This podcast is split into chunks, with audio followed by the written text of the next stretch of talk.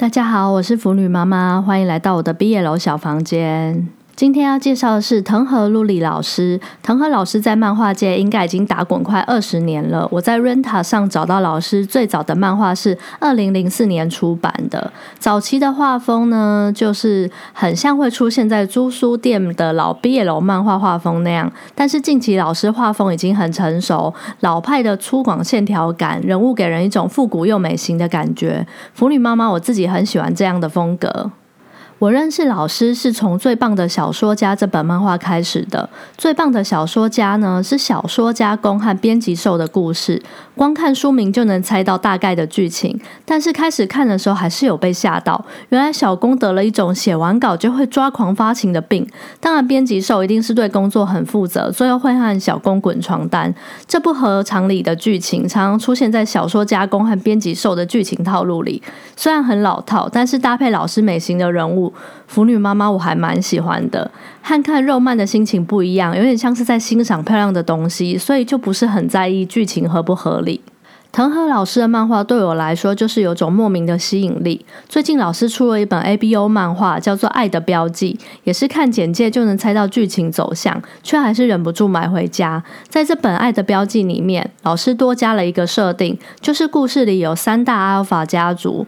如果和这三大家族血统的人有黏膜接触，会在身体某一处出现标记。想当然，小公佯装成一般人，但在和小兽意外滚床后，小兽的额头上出现一个超大的蔷薇标记，然后小公的身份就曝光了。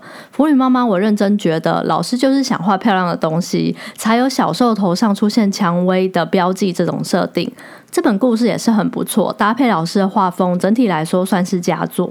然后要特别提的是，我在查藤和老师资料的时候，发现老师居然是台日混血儿。曾经有一次，老师要来台湾玩的时候呢，在机场昏倒，送医检查后，发现自己得了癌症，还将离癌的心路历程出书。藤和老师真的很坚强，诶，冲着老师有台湾血统和坚强抵抗病魔这两点，就觉得以后要更加用行动买漫画支持老师。今天藤和老师就介绍到这，帮大家做三点总结：一、藤和老师人物美型，肉也很多，推荐。二，藤和老师有将抗癌故事出书，也有出版两本腐女毕业楼漫画家的日常故事，有兴趣又看得懂日文的大家可以找来看看哦。